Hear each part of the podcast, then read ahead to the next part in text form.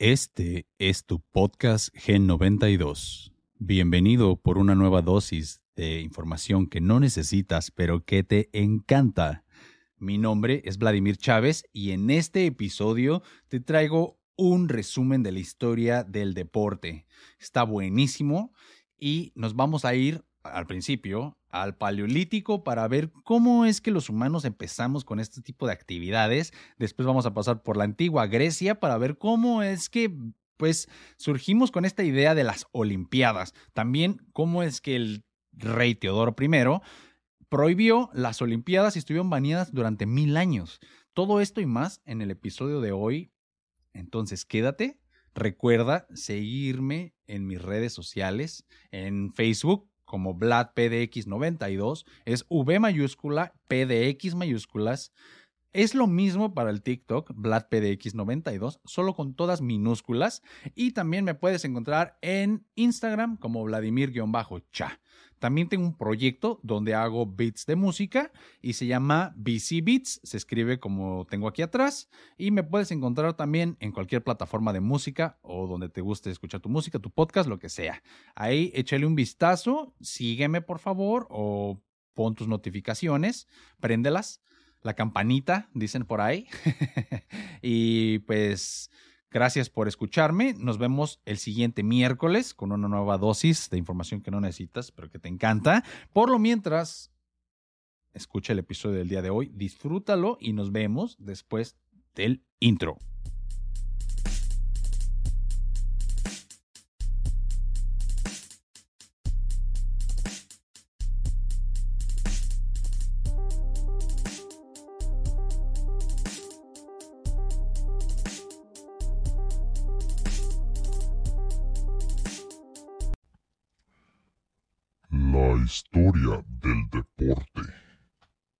Vamos a empezar definiendo la palabra deporte. Y es que viene de, como en muchas palabras, últimamente me he dado cuenta que tienen orígenes que yo ni siquiera me hubiera imaginado. Y a lo mejor, pues algunos de ustedes tampoco lo sabían. Si sí lo sabían, pues déjame felicitarte porque eres una persona muy culta. Pero bueno, la palabra deporte viene del francés antiguo deport, y entonces, pues ya, ah, no, desport, ¿ok? Que significa ocio, siendo la definición más antigua en inglés de alrededor de 1300. Y esto significa, pero eso está en inglés, recuerden, que cualquier cosa que los humanos encuentren divertida o entretenida. Entonces, la palabra se originó en Francia, pero como muchas veces pasa, los ingleses fueron los que tomaron la palabra y la definieron, o al menos esa es la definición que conocemos, la inglesa que viene del 1300. Bueno, hay otros significados para la palabra de sport y estos incluyen los juegos de azar, o sea, las apuestas y todas esas cosas, no son cosas eh, recientes, son temas y son eh, actividades que se han venido utilizando y que se han venido usando por los humanos pues desde hace muchísimos años. Entonces pues ya bajo este término paraguas que era de sport eh, se guardaban bastantes otras actividades de ocio, como ya vemos ahí este, en, en esta definición de inglés de 1300. Pero bueno, la Real Academia de la Lengua Española lo define como la actividad física ejercida como juego o competición cuya práctica supone entrenamiento y sujeción a normas. También hay una segunda definición más amplia, que no me gusta tanto como la primera, pero dice recreación, pasatiempo, placer, diversión o ejercicio físico por lo común al aire libre. Por otra parte, hay una cosa que se llama la Carta Europea del Deporte, es una organización que lo describe como todas las formas de actividades físicas que mediante participación organizada o no, tienen como objetivo la expresión o la mejora de la condición física y psíquica, el desarrollo de las relaciones sociales o la obtención de resultados en competiciones, en competiciones de todos los niveles institucionalmente, para que una actividad sea considerada deporte, debe estar evaluada por estructuras administrativas y de control que se encargan de reglamentarlo. Estas organizaciones deportivas, pues podemos, eh, para citar un ejemplo, puede ser la FIFA, por ejemplo. La FIFA ya sabemos que es la organización encargada de regular el deporte del fútbol o el soccer. Entonces, esto es a lo que me refiero cuando digo que todos los deportes, para que sean reconocidos como deportes, entre, entre, las varias cosas que son requeridas, una es que sea reglamentada y administrada en todos los sentidos, desde monetario hasta con el fin de desarrollar lugares específicos para poder practicar el deporte. Todo eso es englobado en la administración y los encargados pues son las organizaciones deportivas. El hecho de que alguna actividad no esté reconocida institucionalmente como deporte no, puede, no impide que pues sea muy popular, como ocurre con el deporte rural o los deportes alternativos. los deportes rurales eh, son muy populares también y apuesto a que ahorita que te dé un ejemplo vas a decir, ah, pues sí, sí lo he visto. y es que vienen o están inspirados en actividades generalmente que se desarrollan en las granjas. Entonces, en las granjas eh, hay varias cosas que se pueden hacer o actividades que se hacen todos los días que requieren mucho actividad física y pues, los granjeros de vez en cuando para pues divertirse empezaron a competir haciendo ciertas actividades y lo que los llevó a desarrollar juegos como el del tronco tiene un nombre que este, está muy difícil de pronunciar, pero es el juego del tronco que se supone que con un hacha le hacen un hoyo al tronco y le ponen un palo y es como un escalón. Entonces se suben a ese escalón y del otro lado del tronco le hacen con el hacha otro hoyo o, como una forma, una muesca, se le puede decir, le ponen otra tablita y se suben como otro escalón. Entonces, el primer este, concursante que llega hasta arriba del tronco, ah, se me olvidó mencionar que el tronco, pues no sé exactamente las medidas, supongo que de, de acuerdo a la competición, al nivel de, de, de de qué tan expertos sean los jugadores o la liga en la que estén jugando, pues el tronco eh, cambia de dimensiones. Pero los que yo he visto en la televisión miden algunos 3 o 4 metros, incluso a lo mejor más, 5 metros. Entonces tienen que escalar hasta arriba poniendo así sus propios escalones. Ese se me hace que está muy chingón. Y ese es uno de los llamados deportes rurales y yo creo que es uno de los más famosos.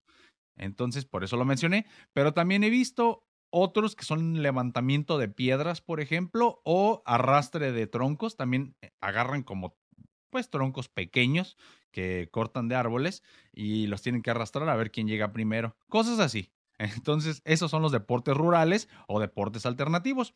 De hecho, creo que hay como una versión más antigua de lo que llamamos tenis, frontón, squash y todas esas cosas y se llaman deportes de palmas. Y creo que es cuando pues nada más así con la palma le pegas a la pelota.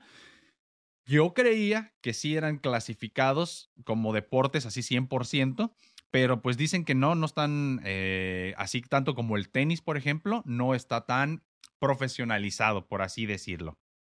Pero bueno, estos deportes, como ya lo dije, tienen sus orígenes en actividades naturales del medio rural que se han transformado en actividades deportivas a partir de la competencia entre diferentes personas. Y todo eso es para ver quién tiene mayor destreza o, pues sí, destreza, destreza en una actividad determinada. Entonces, ah, esa, ese deporte que les comentaba de, de cortar troncos y escalarlos se llama Aiscolaris.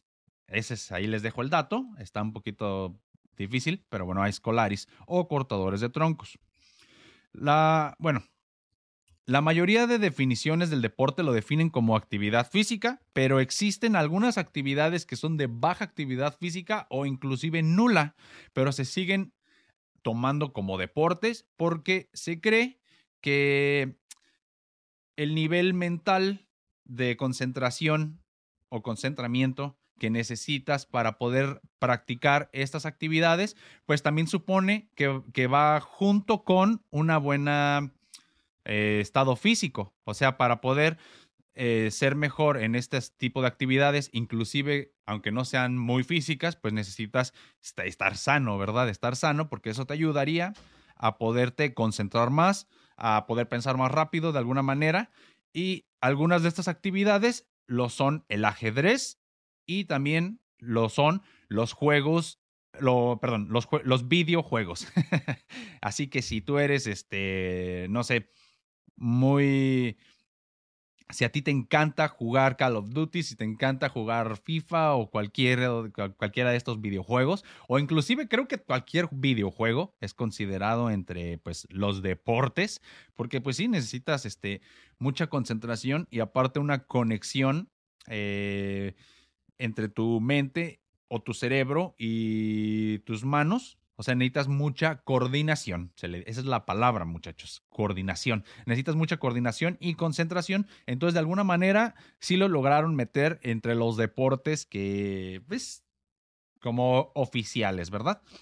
¿Y quién decide cuáles son los deportes asociados o los deportes eh, oficiales que tenemos? Pues nada más y nada menos que, bueno, algunos sobre todo dos. Les voy a decir de dos.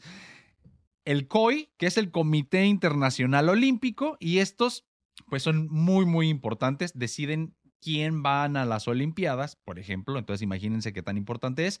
Pero también hay otras este, comités que se llaman, por ejemplo, uno se llama ACORD, y ellos también son muy importantes. Yo la verdad antes de, de, de, este de esta investigación no había escuchado o no le había puesto atención a estos organismos, pero también pues lo que ellos están haciendo de alguna manera es asegurar de que los deportes cumplan con todos estos requisitos que ponen, como por ejemplo, de acuerdo con el Comité Olímpico Internacional, la práctica del deporte es un derecho humano y uno de los principios fundamentales del olimpismo, y es que toda persona debe tener la posibilidad de practicar deporte sin discriminación de ningún tipo y dentro del espíritu olímpico, que exige comprensión mutua, solidaridad y espíritu de amistad y de juego olímpico.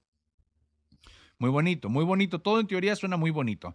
Y a mí, aquí me gustaría ahorita incluir algo antes de que se me olvide, y es que los deportes, si nos ponemos a pensar, vienen de esta necesidad del humano de cazar, de básicamente de cazar y de sobrevivir. O sea, antes de que en esta nueva era moderna todo fuera tan seguro, entre comillas, para el humano, como ya lo había mencionado en otros episodios, antes te tenías que preocupar por muchísimas cosas, o sea, por comer para empezar, porque no tenías asegurado un plato de comida en la mesa, necesitabas salir a cazar, necesitabas cuidarte de otros cazadores, cuidarte de otros animales que estaban cazando, de enfermedades, de accidentes, de todo tipo de cosas. O sea, era un medio ambiente muy, muy hostil.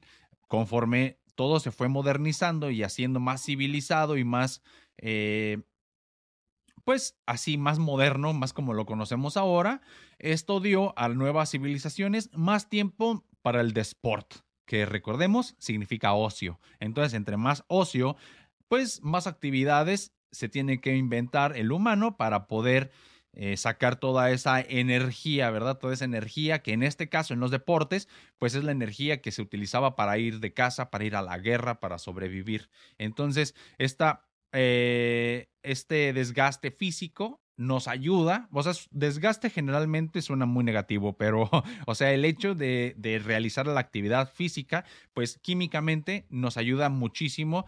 Ya sabemos que este, infinidad de procesos químicos suceden dentro de nuestro cuerpo cuando empezamos a correr este, el, oxígeno en nuestra sangre empieza a incrementarse, nuestras las toxinas que teníamos por ahí empiezan a, a, salirse mediante pues la pipí o el sudor, o sea, muchas cosas. Entonces, pues físicamente es muy importante, pero psicológicamente también.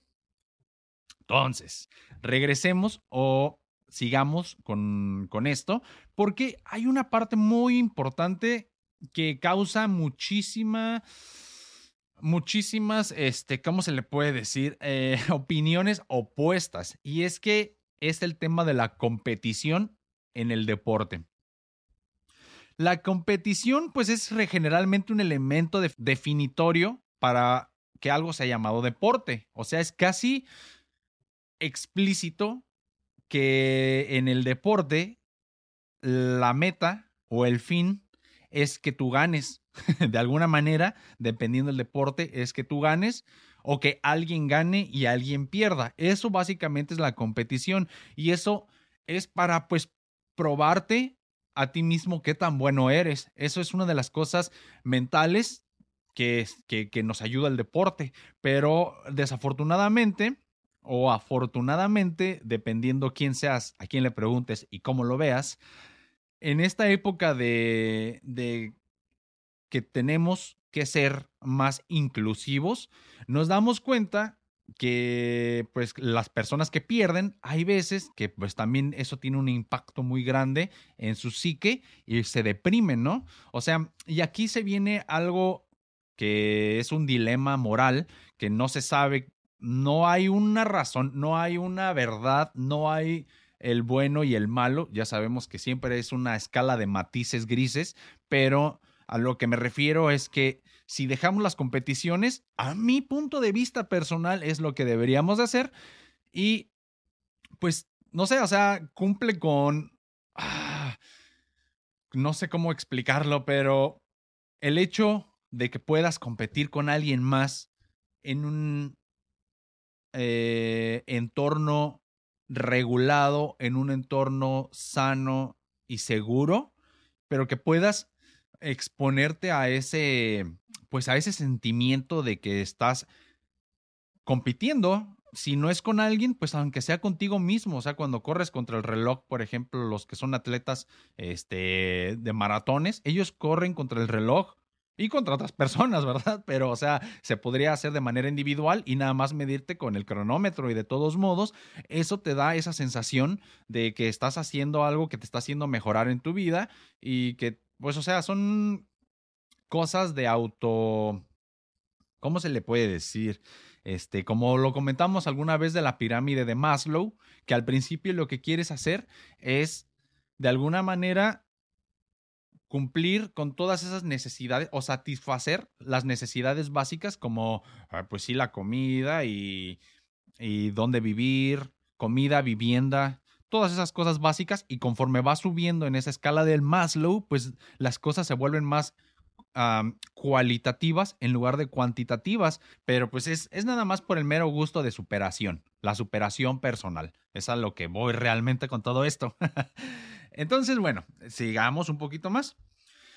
Ya vimos que existen opiniones opuestas sobre esto y pues hay muchas mamás, por ejemplo, que ahora, al menos en Estados Unidos, hay un día del deporte y se supone que todos los juegos que, pues, escolares, eh, al menos en este día, pues hay festivales, hay competencias. Bueno, Perdón, no se les dice competencias porque realmente no están compitiendo. Juegan cualquier deporte, llámese básquetbol, béisbol, fútbol, lo que quieran, pero no hay ganadores. Nada más hay gente corriendo a lo loco, en mi punto de vista, si no hay un ganador y un perdedor, pues nada más un montón de gente, pues poquito, o sea, no locos, pero casi. O sea, nada más corriendo y divirtiéndose. o sea, está bien tener, o sea, divertirte, pero no creo que esto pueda funcionar con niños más grandes de 7 o 8 años, que es cuando pues se sabe que el ego empieza a pegar realmente y empiezas a tener un sentido de competencia. Si tienes 4 o 5 años, claro que los niños andan corriendo y se detienen a oler flores y se ponen a ver el cielo porque realmente no les importa, ellos nada más quieren jugar. Pero ya alguien que tiene más este, ambición y más pues ya madurez mental, obviamente que no te va a motivar nada más a hacerlo así. En ese caso, mejor me quedo en mi casa y bailo o canto como loco en mi casa yo solo. Pero si voy a jugar, o sea, si voy a, a una competencia de natación, lo que quiero es probarme a mí mismo que soy mejor. Eso es la parte que probablemente no sea muy civilizada, porque recordemos que siempre la, la, civilización o hacerte civilizado conlleva que estás negando tu parte animal y tu parte animal pues quiere correr y competir y pues sí me explico, ¿verdad?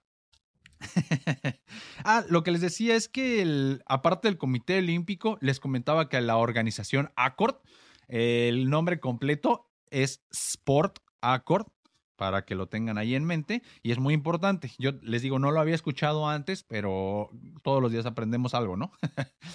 bueno, Otros organismos abogan por ampliar la definición de deporte para incluir toda la actividad física, porque, bueno, en los Sport Accord y el Comité Internacional Olímpico dice, o con otra palabra, eh, exige, exige que para que sea tomado como deporte debe de ser competitivo y debe de haber un ganador y un perdedor. Punto. ¿Ok? Sigamos. ya les dije, otros organismos abogan por la por ampliar la definición de deporte para incluir toda la actividad física. Por ejemplo, otra vez el Consejo de Carta Europea o la Carta Europea del Deporte o esa ellos, los europeos, abogan por incluir todas las formas, todas las formas de ejercicio físico, incluidas las que se compiten solo por diversión. Pero volvemos, o sea, las que se compiten solo por definición, digo, solo por diversión, en la definición de competición ya no puede ser solo por diversión. O sea, si incluye la diversión, tal vez puede ser, este, para algunas personas, la razón número uno, pero siempre que hay competición, pues siempre se viene pues el competir, ¿no?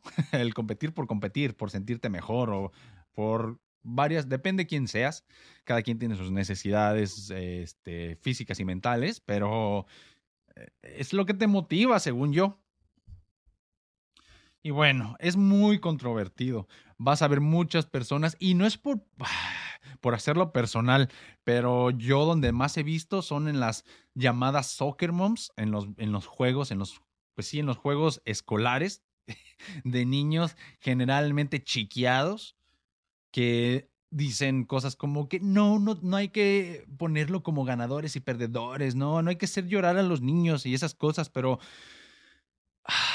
¿Qué, ¿Qué, te puedo decir? Imagínate un videojuego donde no donde cuando juegas, pues no, no, no, no ganas. O sea, qué aburrido, ¿no? o sea, e, estamos, estamos ahorita en una época de la historia muy confusa donde gente tiene muchas opiniones y pues hay que ser inclusivos, ¿no? Entonces, pues mejor sin comentarios. En los eventos competitivos, los participantes se califican o clasifican en función de su resultado y a menudo se dividen en grupos de rendimiento comparable. Por ejemplo, sexo, peso y edad. Aquí vamos con otra cosa. Si no estás calificando o clasificando a las personas porque hieres sus sentimientos y se van a sentir mal y tienes que ser todo inclusivo, entonces ¿cómo rayos los vas a poner en categorías? Porque, eh, ok, si vamos, te, compro eso de que hay que ser inclusivos, no hay que ganar ni perder, no hay que competir. Entonces podría ser que una persona de cualquier sexo, pero una persona que mide dos metros y pesa 150 kilos, va a estar compitiendo en, por ejemplo, en maratón contra una persona que tiene la mitad de edad, que pesa nada más 80 kilos y que mide 1,70, probablemente como es más ligero, está en mejor condición física, pues no va a ser ni punto de competencia. ¿Me explico?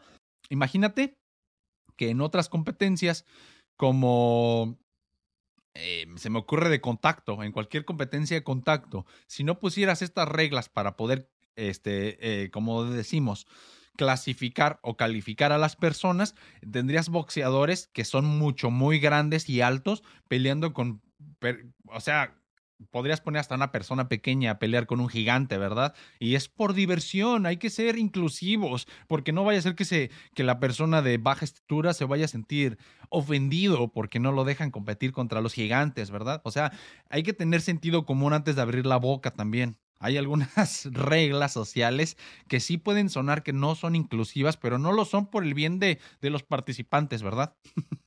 pero bueno, siempre me altero un poquito cuando hablo de estas cosas, porque parece que hay gente que nada más repite estos discursos como del inclusivismo sin pensar. Pero bueno. La medición del resultado puede ser objetiva o subjetiva y se corrige, se corrige con penalizaciones o handicaps.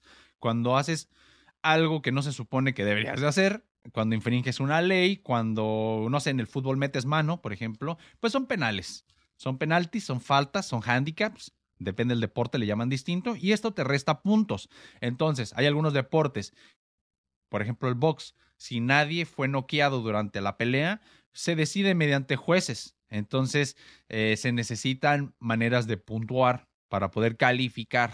Y esto es precisamente lo que los inclusivos no quieren, la calificación, porque es como juzgar. O sea, literalmente es juzgar. Hay un, hay un jurado que te está viendo y te califican. Eh, también en deportes como la gimnasia es lo mismo. Es muy subjetivo porque requiere de personas que te están viendo y según sus opiniones, pues te, te califican. Entonces, pues, este, esto es precisamente lo que no les gusta a la gente, pero yo creo pues que es necesario, si no, no hay una, un sentimiento de, de, que estás compitiendo y se me hace que es un poco, eh, pues, no lo mismo. Eh, no, no, quiero decir ningún comentario así muy, muy tajante, pero yo no lo apoyo. Yo sí creo que debe de haber competencia. Simplemente si te pones a ver en la naturaleza, volvamos a ver la naturaleza. La civilización va en contra de lo natural. No digo que sea mala del, todo, al 100%, pero la civilización trata de hacernos menos animales. Pero lo animal también es parte de nosotros, no lo podemos negar. Si quieres saber más al respecto, lee más a Nietzsche. Él será, es una mejor persona para hablarte de estas cosas. Y bueno, es necesario también apelar a nuestro lado animal porque si no vamos en contra de nuestra mera naturaleza. Entonces, competir nos da, volvemos a lo mismo, nos da esa sensación de que estamos, este, pues compitiendo y aunque no sea lo más civilizado, pues te da esa sensación de de que vales algo, de que eres capaz de ser algo. Bueno, mucho depende de los deportes que son calificados en base a puntos que son muy claros y otros que son los subjetivos. Entonces, los subjetivos, ya les dije, son los que hay un jurado que te está viendo y pues este ya eh, te califica según lo que ellos quisieron o creyeron conveniente. Digo, si lo estás haciendo nada más por hacerlo, pues a lo que se me viene a la mente que podría ser una actividad física que se puede hacer solo por placer, pues sería el yoga. Se me hace, o sea, no hay competencias de yoga y es algo que pues que es casi un deporte, o sea, sí, sí se requiere este, una condición física y para poder estar haciendo pues las múltiples posiciones, los, ejercicios de respiración, todas estas cosas, pues sí, sí requieren que tengas una condición física, pero no son una competencia para nada. En este caso es más como pues espiritual y con el mero hecho del pues el placer o la diversión o sí me explico, ¿no? O sea, si alguna vez has hecho yoga o al menos cuando te levantas después de estar dormido ocho horas y te estiras, eso no es yoga, ¿no? Pero sientes así muy, te sientes cómodo, ¿no? Como los gatos también cuando, los gatos o los animales cómo se estiran después de estar, este, eh, dormidos, pues sienten ese placer, por así decirlo. Pues el humano también sientes ese como del mismo tipo de placer de cuando te estás estirando. Y puede ser que, que hagas yoga simplemente por eso, no por competir con nadie. Entonces, estas de todos modos pueden ser actividades físicas que no recaen en, en los deportes. Pero fíjense que qué raro que hay otras cosas, o qué interesante que hay otras actividades como el tai chi, que este sí, que es tomado como deporte, casi como un arte marcial, aunque no se trate de pelear realmente, pero dado a que son pues una serie de de diferentes posiciones que llevan un movimiento y que aparte pues si necesitas una condición física, sí se pueden evaluar aunque no compitas con golpes como en otras, este, como ya lo dije, se podría confundir con un arte marcial, pero es más parecido al yoga que al arte marcial. Y aquí se vuelve muy interesante porque vemos que el deporte está muy, muy unido al arte. O sea, hay una línea muy, muy pequeña entre el deporte y el arte, como lo es el tai chi, como lo es el street workout. El street workout es esta gente que son este, pues deportistas que van a la calle y se cuelgan de todo tipo de cosas, como el parkour. Ándale, el parkour es es la versión dinámica del workout, ah, del street workout, porque pues, se trata de correr, escalar edificios, brincar paredes, brincar macetas, brincar banquetas, todas estas cosas. Este, se ve artístico, o sea, hay brincos como el brinco del tigre y no sé cómo le llamen, ¿verdad? Pero, o sea, hay nombres que, pues, tal como lo es el brinco del tigre, pues es brincar como, el, como un tigre. Y esto se ve sumamente artístico. O sea, esto es, es una línea muy, muy, muy, muy chica. Tan chica que hay algo que se llaman circos. El circo es exactamente una unión entre el arte y el deporte, se le puede decir, ¿verdad? Pero, pues, estas actividades cirquescas no son necesariamente deportes, porque no, no cumplen con todos los criterios que estos comités que ya les comenté eh, requieren. No sé, o sea, como lanzar, este, como algunos payasos, ¿no? O algunos tienen, no son payasos, tienen su nombre, pero pues a toda la gente que se dedique, a, a todos los circense, una disculpa, pero no sé cómo se llama cuando lanzas aros o lanzas estas cosas este, y que sin que se te caigan y que las dominas. Eso es para mí un deporte formidable, pero pues no se le considera, aunque pues, como uno. A lo mejor puede caer entre la etiqueta de deportes alternativos, pero pues no es como que estén en las Olimpiadas todavía. y bueno, todo es parte del todo, ¿verdad? O sea, cuando queremos analizar algo, ya vimos que eh, descartamos, utilizamos el método de descartes y descartamos las cosas que no queremos ahorita analizar, pero todo es parte del todo todo es un universo, todo es holístico, muchachos, acuérdense, holístico. Holístico no nada más es para lo que hace tu tía ahí con el Feng Shui. Holístico también funciona para ciencia, para todo. Holístico, holístico viene de que es all, ¿no? De todo, de que todo se encuentra. Y a lo que voy ahorita es que el deporte también es holístico, porque también tiene que ver con cosas que ni siquiera te pones a pensar, como el marketing. Cuando el marketing, o mejor dicho, los medios de comunicación entraron al deporte, se masificó de tal manera que se hizo mundial y se llegó a la profesionalización, del deporte. ¿Qué quiere decir? Quiere decir que ahora te puedes dedicar nada más a, pues, al deporte como estilo de vida puedes vivir del deporte y puedes generar ingresos del deporte. En pocas palabras, es eso. Y esto es gracias a los medios de comunicación. Y digo que todo tiene que ver porque, pues, no podemos realmente este, solamente decir, oh, el deporte un día se volvió profesional y ya. No, necesitamos ver por qué se volvió profesional. Pues por los medios de comunicación. Los medios de comunicación, ¿por qué se, se existieron? Pues porque hubo un avance este, social y la gente se empezó a, ser civilizada, ¿no? O sea, cuando empiezas por un, bueno, realmente se le llaman agujeros de conejo. Te metes a uno y no sabes dónde vas a terminar, ¿verdad? Empezamos por los deportes y ahorita llevamos en la sociedad y la civilización. bueno, ya vimos, pues. Eh, ah, recuerden, traten de pensar todo esto holísticamente. Bueno, la, profesionalización del deporte ha conducido a cierta polémica, ya que para el deportista profesional puede llegar a ser más importante el dinero o la fama que el propio acto deportivo en sí. Al mismo tiempo, algunos deportes han evolucionado para conseguir mayores beneficios o ser más populares, en ocasiones perdiéndose algunas valiosas tradiciones. Como siempre, cuando algo se vuelve muy popular, se generaliza tanto que hay algunos matices o algunas valiosas tradiciones que se pierden.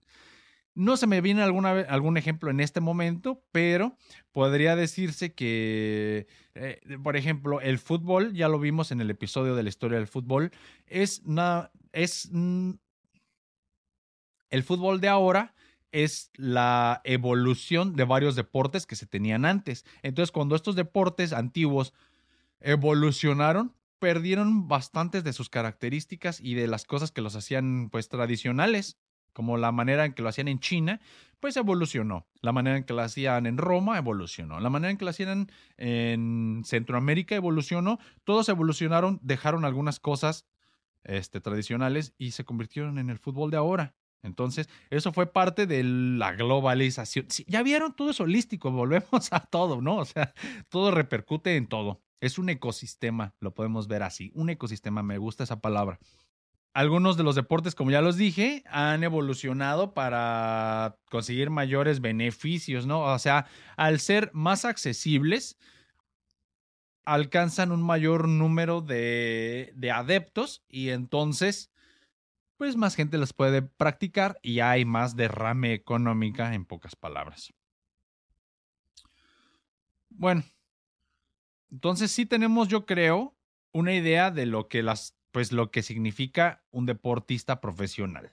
Y entre las otras malas cosas o fenómenos que se dan al momento de volverse profesional es que eh, ocurren cosas como el uso de sustancias para ser más competitivo y poder ganar.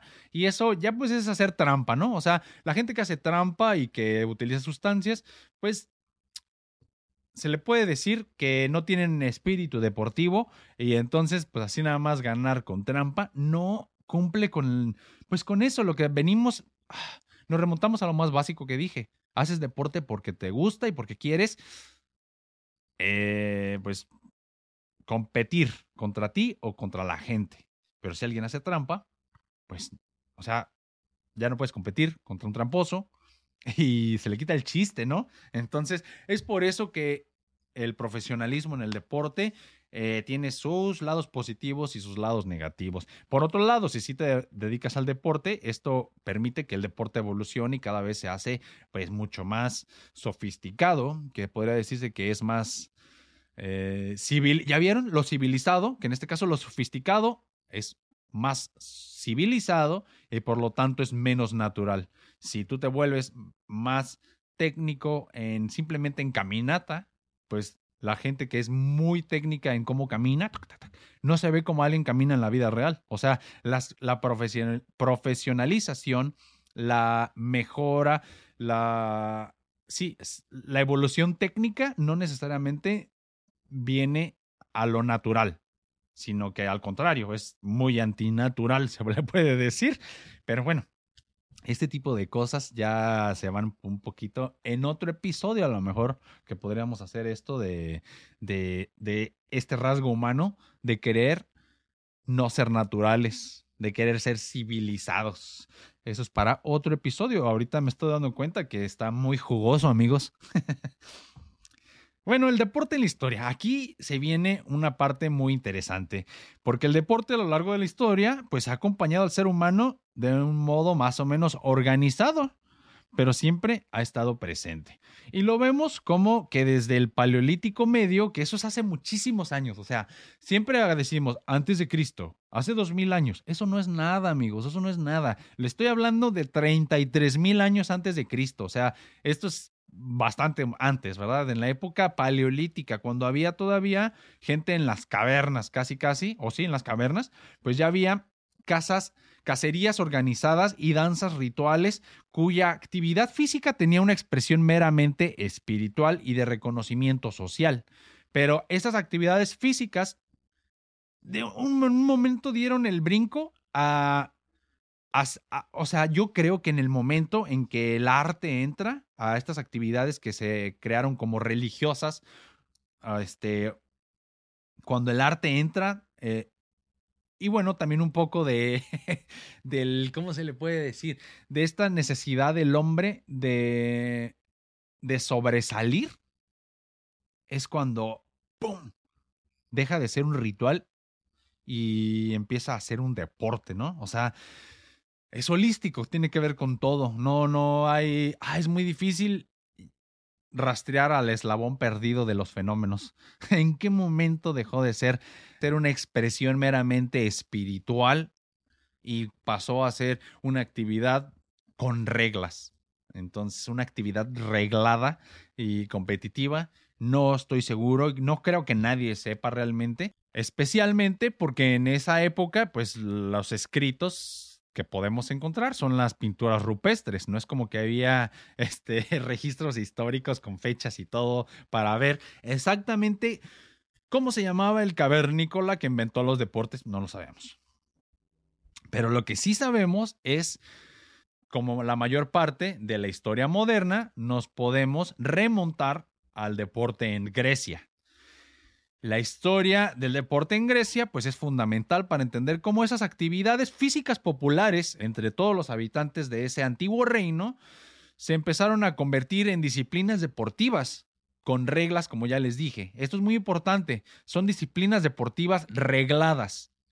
Y esto fue más o menos allá del año 776 antes de Cristo, o sea, casi 3000 años. Y esto fue en Grecia, porque también en China ya vimos también en el, episodio del fútbol que a más o menos en esa época, o incluso antes, hace 3000 años, antes de, Cristo, no, perdón, mil años antes de Cristo, lo que es como tres mil años desde ahorita, ya jugaban algo como el fútbol, ¿verdad? Ya, si no sabes bien qué onda, ve y ve el episodio de, del fútbol y también estuvo muy interesante.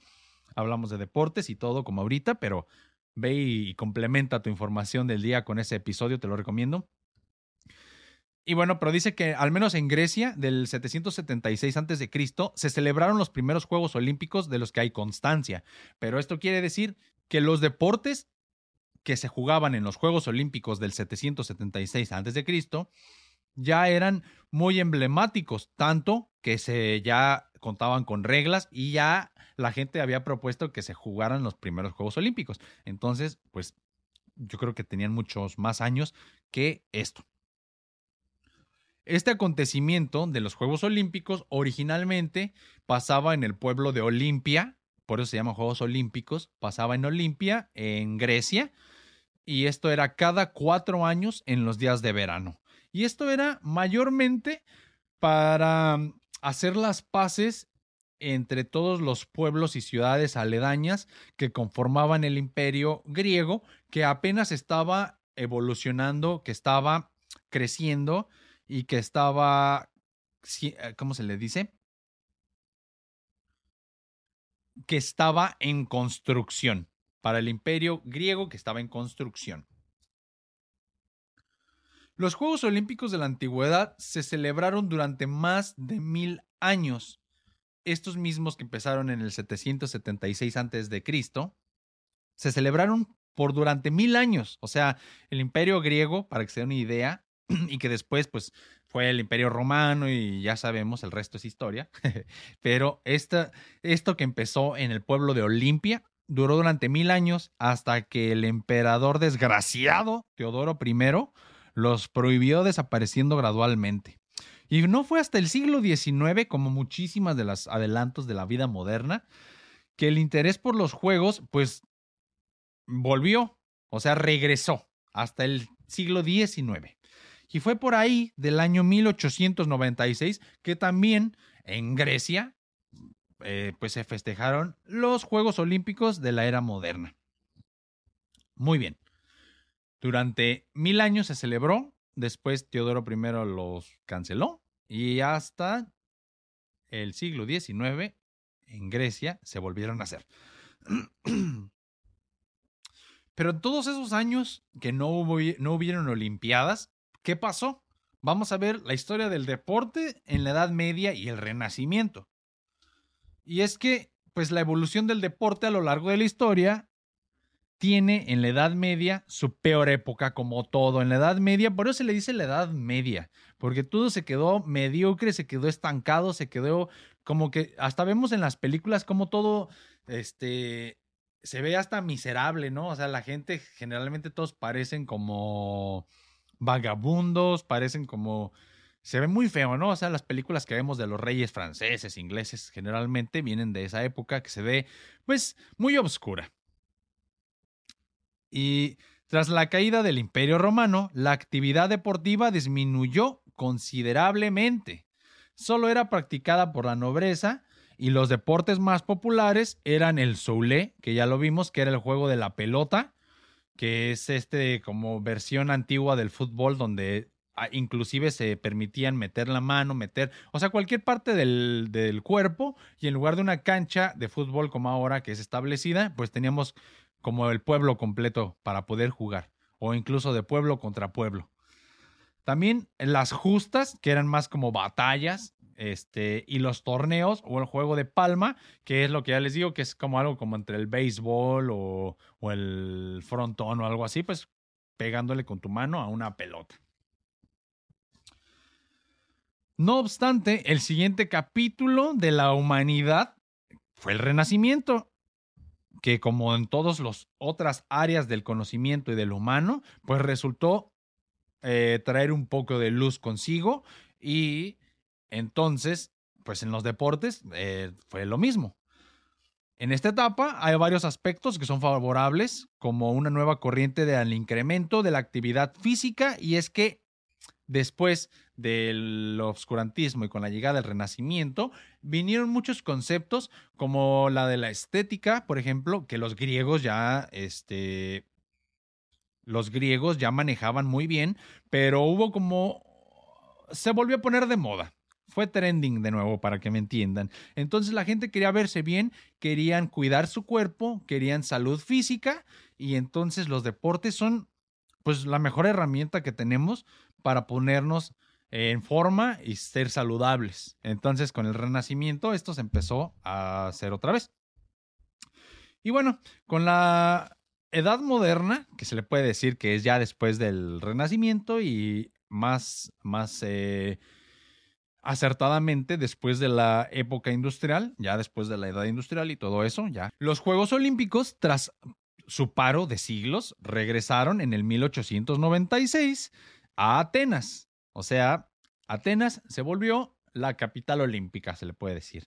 Cogían el testigo de aquellas competiciones griegas de la antigüedad, los más clásicos, y Aparte incluyeron pues los nuevos deportes del mundo moderno, que ya no son ni nuevos deportes y que algunos de ellos ya ni están en las Olimpiadas, pero pues con la en, en el 1896 pues sí fue como que algo muy novedoso. No obstante, en esta segunda versión de los Juegos Olímpicos se produjo un salto cuantitativo y cualitativo hasta el día de hoy. Los medios de comunicación de masas dieron una dimensión global al deporte que es lo que conocemos en la actualidad.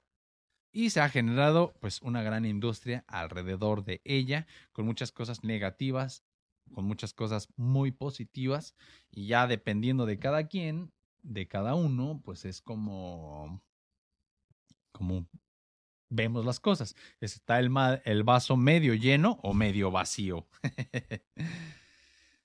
y bueno, les voy a dar nada más algunas de las características que según Sport Accord necesita tener un deporte para poder ser clasificado como deporte. Recuerden que les dije, pues ahorita nos vamos de lleno con eso. Y punto número uno es tener un elemento de competición.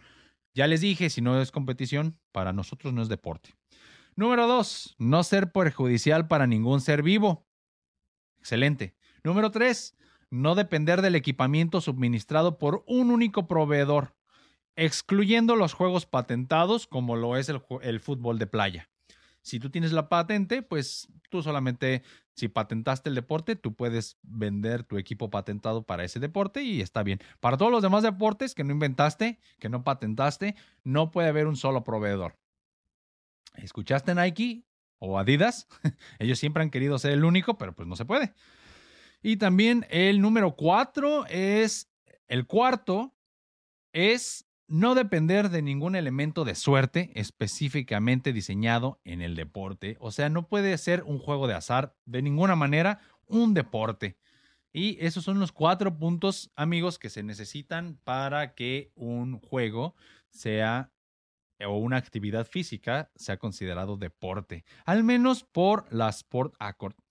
Y con eso dicho, yo creo que ya, ya toqué los, los puntos básicos necesarios de este resumen de la historia del deporte, por así decirlo. Hay muchísimo de qué hablar, muchísimos deportes que yo ni conozco, pero que me estado, me pues conocí ahorita y están unos muy, muy chistosos, otros eh, son los clásicos que siempre tenemos. Y bueno, pues básicamente eso es todo en este episodio, amigos. Espero que te haya gustado. Recuerda que me puedes seguir en mis redes sociales, como pues en Facebook es VladPDX92, V mayúscula, PDX mayúsculas. También está el TikTok, que es el mismo, VladPDX92, todas minúsculas. Y también en Instagram, encuéntrame como Vladimir-cha con doble A. Tengo un proyecto de música donde hago beats de trap o música más o menos como electrónica. Y se llama BC Beats Me puedes encontrar en Facebook como BC Beats OG. Y pues espero te haya gustado este episodio. Recuerda seguirme la próxima semana. Generalmente subo los miércoles. Y pues sígueme en Spotify, en cualquier plataforma de podcast o YouTube, Facebook, ya saben. Donde ustedes gusten, amigos. Nos vemos el siguiente capítulo. Eso es todo Chao. por el episodio de hoy. Si te gustó, dale like y compártelo. Recuerda suscribirte a mi canal y sígueme en todas mis plataformas. Sígueme en Facebook como Vladimir Chávez. Entra en esa página y después ve a la sección de videos y entra al playlist G92 para disfrutar tu video podcast por Facebook. Búscame en cualquiera de las plataformas que utilices para escuchar podcast como Gen92.